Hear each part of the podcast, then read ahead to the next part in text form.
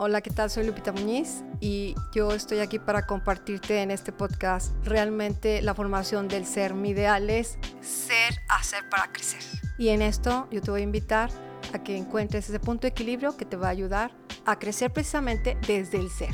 Estás en el podcast Ser, hacer para crecer. En esta temporada se llama Experiencias de vida. Hola, soy Lupita y estoy aquí para compartirte nuevamente un tema que a mí en lo personal se me hace importante, ya que el tema que voy a tratar es el amor propio y yo veo que en la actualidad, pues sobre todo los chicos, ¿sabes? No, no tienen ese amor propio, eso que les sirve de apalancamiento para generar crecimiento. Entonces yo creo que en el amor propio hay que trabajar cuatro fases importantes la primera es el autoconocimiento. Si yo no me conozco a mí misma, a mí mismo, y no sé qué me gusta, qué no me gusta, cómo actúo, cómo es mi cuerpo, cómo funciona, de hecho, en el autoconocimiento yo creo que es súper importante saber qué necesita mi cuerpo para que yo siga evolucionando externamente. Yo creo que eh, ahí es muy importante conectarme con mi cuerpo físico, porque el cuerpo físico es el que te da el potencial para generar lo que tú quieras. Riqueza, bienestar, viene del cuerpo, de una herramienta externa, pero si tú no te autoconoces primero físicamente, qué te duele, qué requieres en alimentación, en formación externa física, pues estamos mal. Si yo como algo que no es grato a mi cuerpo y me genera un malestar, estoy en desequilibrio. Pero también emocional, ¿qué es lo que a mí me satisface? ¿Qué es lo que no me satisface? ¿Ok? Entonces, el autoconocimiento es básico, porque de ahí parte lo que yo puedo aceptar en mi vida y lo que yo no debo de aceptar en mi vida. Ajá conociéndome a mí misma o a mí mismo. Y la otra es la autoaprobación. En la actualidad, todos los chicos, sobre todo, buscan parecerse a o ese modelo yo lo quiero seguir.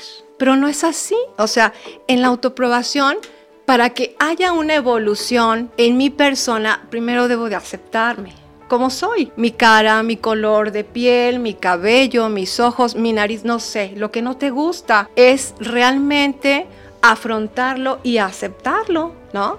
Porque una vez que lo aceptas, viene un cambio, ¿sí? O sea, si yo quiero ser muy bella o no sé, o sea, hacerle una modificación a mi cuerpo, pues primero me acepto.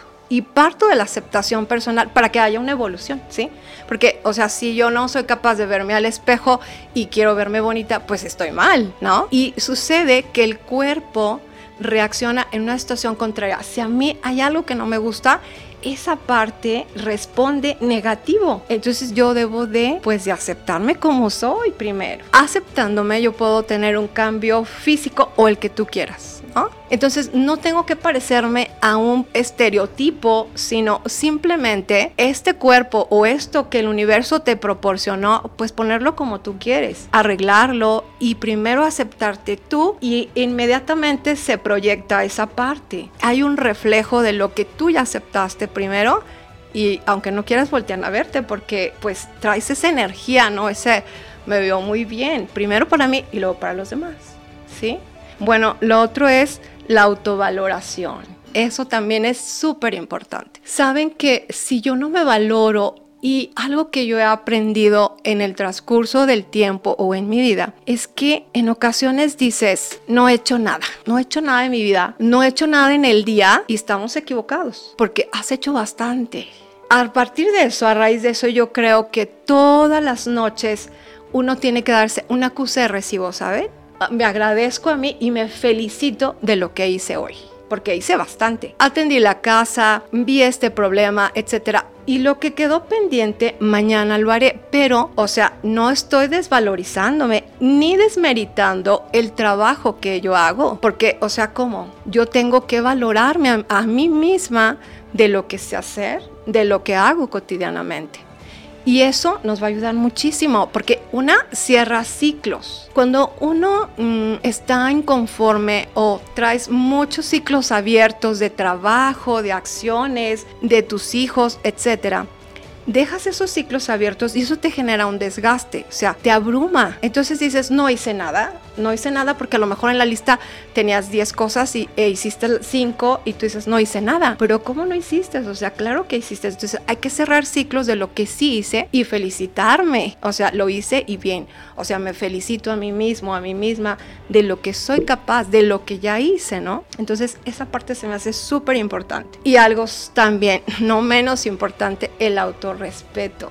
Si yo no me respeto a mí, es que yo no puedo dar algo que no tengo me respeto a mí mismo y como me respeto a mí, hago lo importante para mi vida para yo poder hacerlo para el entorno. Si yo no aprendo a respetarme, sabes que vas a aceptar a cualquier gente en tu vida. Sabes que vas a aceptar lo que sobra de otros para ti, porque no tienes claro ese autorrespeto, ¿no? Y si yo me respeto también, estoy siguiendo una serie de pasos para lograr lo que quiero y no me voy a fallar, porque vuelvo a lo mismo, si yo no me respeto y no hago lo que tengo que hacer, entonces no puedo hacerlo con otros. Eso a mí me queda claro. Si en la vida no hago para mí, eh, lo vivo y realmente hago algo en mi persona, yo no puedo hacerlo por otros. Ni puedo decir, Ay, a ti te respeto y te valoro cuando no lo hago por mí. Eso no es verdadero. Entonces, bueno, yo los invito a que estos cuatro pasos ustedes se pongan a analizarlos, ¿no? Y de ahí logren lo que es un amor propio, ¿sí? Algo que te va a ayudar en toda tu vida a lograr muchísimo. O sea, cuando hay un amor hacia uno mismo, saben que puedo yo disfrutar el entorno que hay, lo que la vida me da, porque me valoro, me quiero, me admiro, me agradezco lo que yo he hecho. Y eso es algo tan padre porque te da la oportunidad de crecer, de visualizar algo más y, e identificar en el momento en que estás aceptando algo que te está haciendo daño. Entonces, eso es algo que tengo que practicarlo siempre. Entonces, yo los invito a que estos pasos de veras que los pongan en práctica y bueno, me platiquen si funciona o no. No me crean a mí, yo siempre digo, no me crean, vívanlo, experimentenlo a mí me ha ayudado mucho en forma personal y pues yo los invito a que eso mismo ustedes lo vivan. Acuérdense, en la vida debe ser audiovisual vivencial. Lo veo, lo vivo. Lo leo, lo vivo. Si no, no trasciendo. No puedo yo jalar a otro a eso, ¿ok? Entonces, pues muchas gracias. Espero que les haya gustado esta plática. Muchas gracias por escucharme. Puedes seguirme en mis redes sociales, Ser Hacer para Crecer y recuerda, la vida te pondrá obstáculos, pero los límites los pones tú. Hasta la próxima.